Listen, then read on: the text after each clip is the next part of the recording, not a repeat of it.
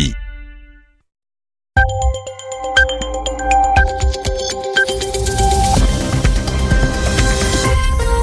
22h à Paris à l'écoute d'RFI, 20h en temps universel.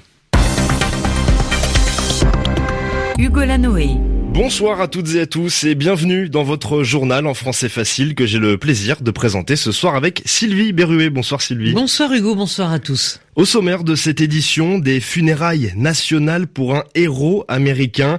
Les États-Unis ont rendu un dernier hommage à John McCain ce samedi dans la cathédrale de Washington. Notre correspondante que nous retrouvons dans un instant a assisté à la cérémonie.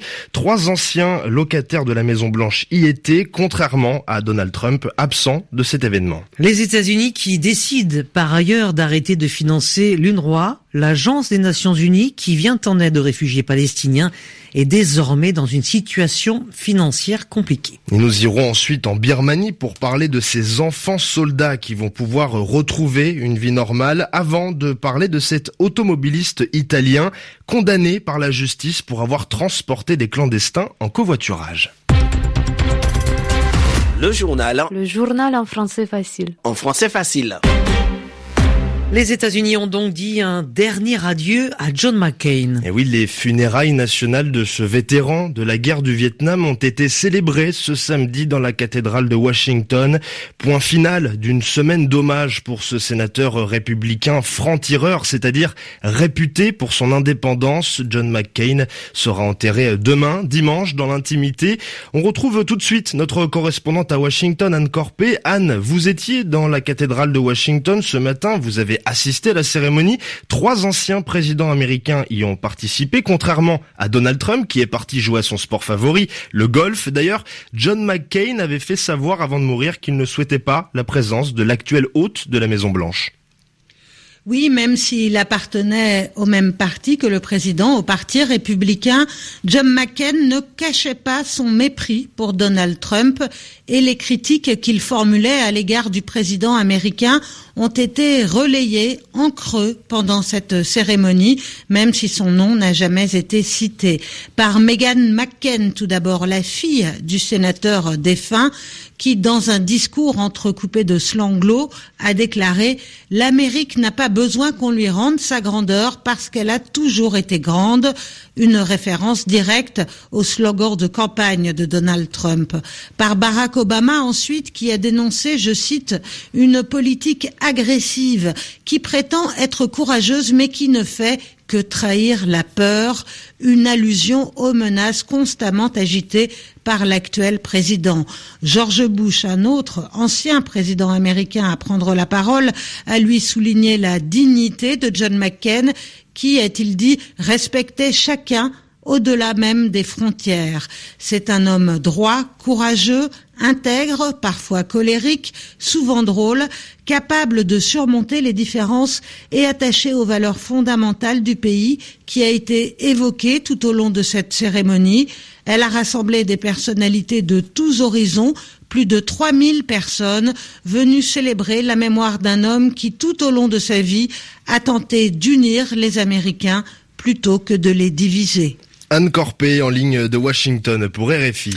Lui, en revanche, est un président clivant, c'est-à-dire qui divise les Américains. Dans un tweet, Donald Trump menace d'exclure le Canada de l'ALENA. Et oui, Sylvie, selon le 45e président des États-Unis, le Canada n'est pas indispensable à ce traité de libre-échange qui concerne, je vous le rappelle, Washington, Ottawa et Mexico. Des négociations ont lieu depuis plus d'un an sur cet accord jugé catastrophique par Donald Trump, mais faute d'avoir trouvé un terrain d'entente, les discussions ont été interrompues hier dans la capitale américaine entre les États-Unis et le Canada. Elles reprendront mercredi. Et autre décision radicale, Hugo, prise par le locataire de la Maison Blanche, celle qui concerne l'UNRWA. Les États-Unis ont décidé de suspendre leur participation financière à l'Agence des Nations Unies pour les réfugiés palestiniens, une annonce qui vient fragiliser encore plus la situation économique de l'UNRWA, puisqu'en début d'année, les Américains avaient déjà divisé par deux leur contribution monétaire à cette institution onusienne, Sami Boukhalifa. Avec ce désengagement américain, l'UNRWA perd son plus gros contributeur. Cette agence de l'ONU fournit une assistance vitale, soins médicaux, écoles aux 5 millions de réfugiés palestiniens au Moyen-Orient. Tout commence en décembre dernier. Washington reconnaît Jérusalem comme capitale d'Israël. L'autorité palestinienne dénonce alors une décision injuste et décide de mettre un terme au dialogue avec l'administration américaine considérée comme jugée partie. Donald Trump menace de couper les vivres aux Palestiniens et passe très vite à l'action. D'abord via une réduction drastique de l'aide financière en début d'année, puis hier vendredi en la supprimant complètement.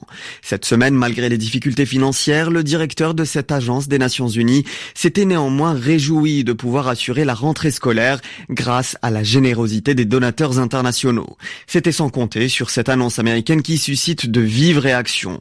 L'UNRWA fait part de son profond regret et de sa déception. Les responsables palestiniens accusent quant à eux les États-Unis de renier leurs engagements internationaux et leurs responsabilité. Sami Boukhalifa. La coalition arabe sous commandement saoudien reconnaît des erreurs dans un raid aérien qui a coûté la vie à 40 enfants au Yémen. Et la bavure en question remonte au 9 août lorsqu'un bus transportant des enfants a été ciblé par un bombardement sur un marché très fréquenté de Dayan dans la province de Saada, un fief, un bastion des rebelles chiites Houthis dans le nord du pays. Au total, plus de 50 personnes ont été tuées. Le Conseil de sécurité des Nations Unies avait appelé à une enquête crédible et transparente. En Birmanie, cette fois, 75 enfants recrutés de force par l'armée birmane ont été rendus à la vie civile ce, ce samedi. Oui, Sylvie, c'est un signe positif qui témoigne des efforts du gouvernement pour mettre fin au recrutement des enfants soldats dans le pays. C'est ce qu'ont souligné les Nations Unies, mais cette pratique reste cependant d'actualité en Birmanie. Précision en Rangoon de notre correspondante Elisa Hunt. En six ans, depuis un accord avec l'ONU signé par le gouvernement birman, ce sont 924 enfants qui ont pu quitter les rangs de l'armée. Un accord qui n'a cependant pas empêché que le recrutement et l'utilisation d'enfants soldats continuent en Birmanie, ont mis en garde les Nations Unies, un recours par l'armée ainsi que sept rébellions ethniques du pays, notamment dans l'État Kachin et dans l'État Shan où le conflit s'est intensifié. Et puis l'ONU est inquiète quant à la situation dans le nord de l'État de l'Arakan où ont eu lieu les violences contre la minorité musulmane des Rohingyas. L'an dernier, 40 47 garçons y ont été utilisés par la police des frontières pour assurer la maintenance des camps ou transporter des équipements. Un cas aussi été signalé dans les rangs de la rébellion Rohingya. Les efforts du gouvernement restent donc pour l'instant timides et le sujet sensible. Un ancien enfant soldat a été condamné cette année à deux ans de prison pour avoir raconté son expérience de recrutement forcé à des journalistes. Les anciens enfants soldats devraient plutôt recevoir du soutien, avait alors commenté l'organisation de défense des droits de l'homme Human Rights Watch. Elisa Hunt, Rangoon, RFI.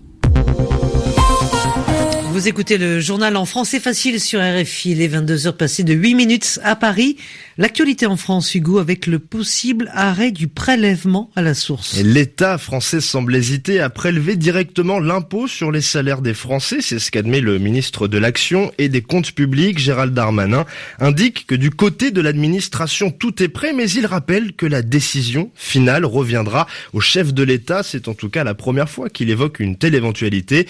Il parle d'un potentiel effet sur le moral des Français et donc sur leur consommation.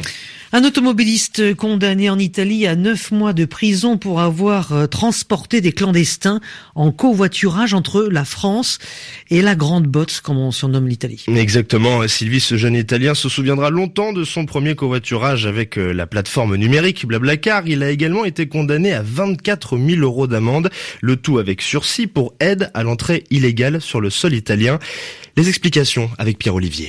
Le 10 août dernier, un jeune Italien de 26 ans quitte en voiture la région parisienne où il réside, direction Rome. Avec lui, son épouse et deux passagers rencontrés grâce à la plateforme de covoiturage Blablacar. Le trajet se déroule bien jusqu'à la sortie du tunnel du Mont Blanc, côté italien, où la police procède à un contrôle des papiers d'identité. L'Italien et sa femme montrent les leurs, mais c'est plus compliqué pour les deux autres passagers qui font mine de chercher dans leurs affaires. Dans le doute et en l'absence de documents officiels, les policiers décident de les emmener au commissariat pour un contrôle approfondi. Ils découvrent alors qu'il s'agit d'une Ivoirienne et d'un Marocain sans papier qui tentait d'entrer clandestinement en Italie. Immédiatement, le véhicule de l'Italien est saisi et il est convoqué le lendemain matin en comparution immédiate. Devant le juge, il explique qu'il ignorait l'identité de ses passagers, mais il sera néanmoins condamné à 9 mois de prison et 24 000 euros d'amende avec sursis.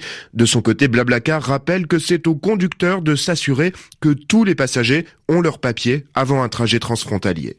Pierre Olivier, puis un mot de sport avec du tennis pour vous dire qu'au tournoi de l'US Open à New York, eh bien le Suisse Roger Federer vient de battre euh, l'Australien Kyrgios en 3-7. Il se qualifie donc pour les huitièmes de finale. 22h10 ici à Paris, 20h10 en temps universel.